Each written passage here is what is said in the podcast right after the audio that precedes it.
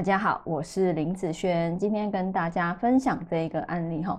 那我今天想要分享的是，呃，没感觉的好财运哦。嗯，很多人会觉得说，我的八字遇到了财运好的时候，好，尤其是大运，对不对？我的这个大运财运好，那我理当应该要一飞冲天，好，我的财富应该要变好才对。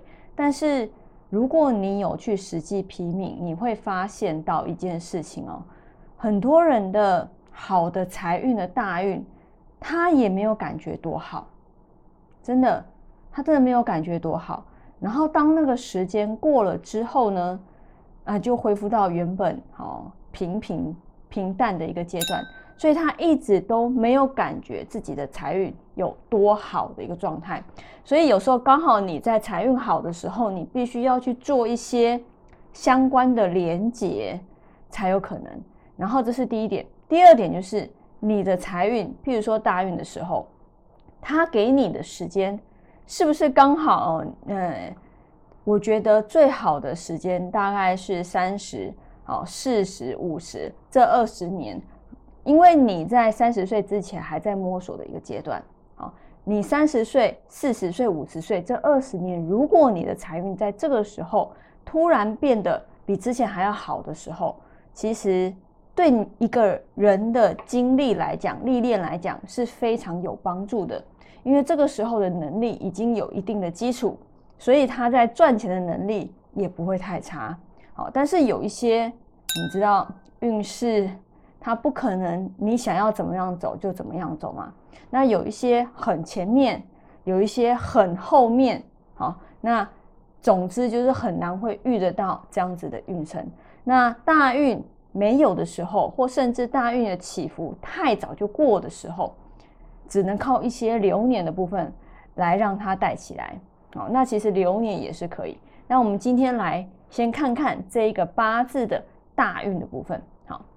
来，这个哈是一个女命，这是她的出生时间年月日时哈。下面的这个呢是她的大运，二十四岁甲子，三十四乙丑，四十四丙寅。好，来我们来看她的这三柱大运。其实她是一个己土啊戊土日主的人。好，那对于她来讲，我们今天是讨论财运嘛？那财运的部分对她来讲，土克水，水就是。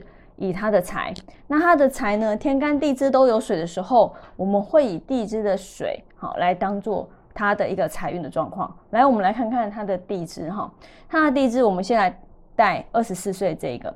其实像这样子的状况，带地支其实也就很够了哦。地支呢，他走了这个是什么？子水，刚好也是他的财运啊。所以你看哦，他的八字里面，好这边有一个五位合，然后金生亥子水的状况。对不对？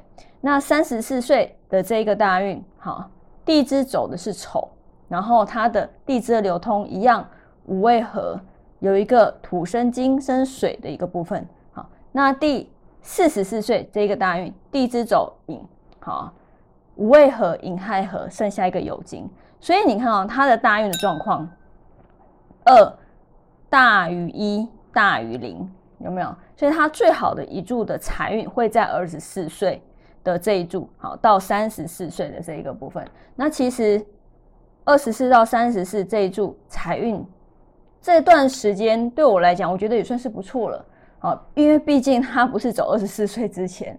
好，你看那样像有的八字，真的他财运好的时间，像在二十四岁之前，他都还没有开始工作，诶，就开始走财运。但是他真正工作的时候却没有。那样子的八字，嗯，那样子的大运哦，就会是比较偏弱的一点。像这样子的八字还算不错啦，还算不错啦。那只是说他在这一个二十四到三十四这一个大运的财运，他有没有去做一些跟对财有利的事情，相对应的事情，他才有可能这个运程才会变好。可是如果他完全都没有的时候，好，他是固定薪资帮人家打工的。好，那没有任何的投资理财或兼职，其实基本上这样子的好财运也就过了，因为它跟这方面的东西是没有联动的。好，所以有些运程必须要有一些联动性，好，一定要有。你就想想看嘛，今天如果你的工作运差，但是你没有工作，你的工作运会差吗？不会嘛。所以一定要这方面好，你也要有联动；这方面坏，你也要有这方面的联动，它才会有造成一个起伏的一个状况哦。好，那以上这一个影片就分享给大家以及我的学生，我的下次我们下次见喽，拜拜。